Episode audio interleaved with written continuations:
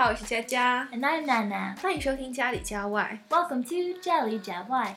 Hey Jiajia, do you know what the top three reality shows are on CBS? 嗯，你是说美国最流行的真人秀吗？我不知道哎，我知道我最爱的都有哪些呢？啊、uh,，Well, they are Survivor, The Amazing Race, and Big Brother. 哦，真的吗？Survivor 幸存者和 The Amazing Race 极速前进，前几期我们刚刚聊到哎。诶哎，对了，刚娜娜提到的 CBS 是美国三大全国性的商业广播电视之一。 Yeah, CBS stands for the Columbia Broadcasting System. 所以今天你想给我们推荐的真人秀是 Big Brother 吗？ Yeah, Big Brother is a reality show that's about a group of strangers living in a house together. The house is full of cameras and microphones, seven days a week, 24 hours a day. Every act and every move will be recorded and potentially aired on TV. Hmm. The players are living together and trying to get along, but they also have to compete against each other because at the end of the show, there is only one player left who wins the prize. 嗯，哎，其实那天你跟我说了之后呢，我就上网查了一下，发现有好多版本呀，而且每个国家的版本都很火。 Yeah, there are many countries such as America and Canada that have all star shows. 嗯，All Stars 是全明星的意思。 Britain and the Philippines have Teen Big Brother, which only has teenagers.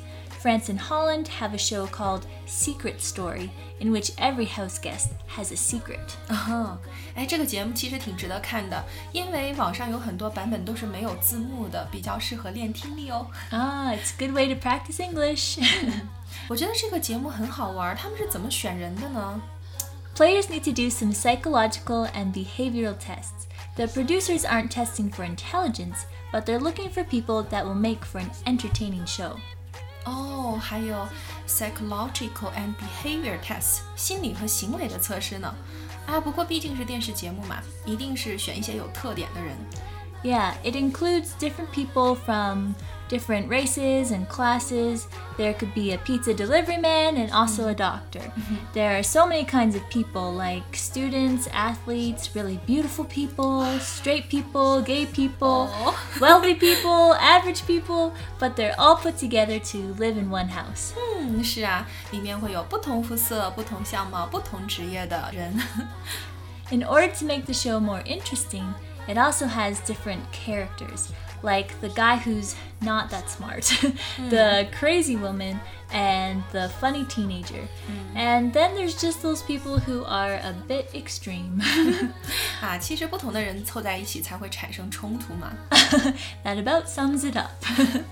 好啦，那今天的节目就到这里，喜欢就关注家里家外吧。 See you next time. Au bout des doigts, quand je te touche, quand je te vois. Oh non, ne m'en veux pas. J'essaie d'être une meilleure femme que ça.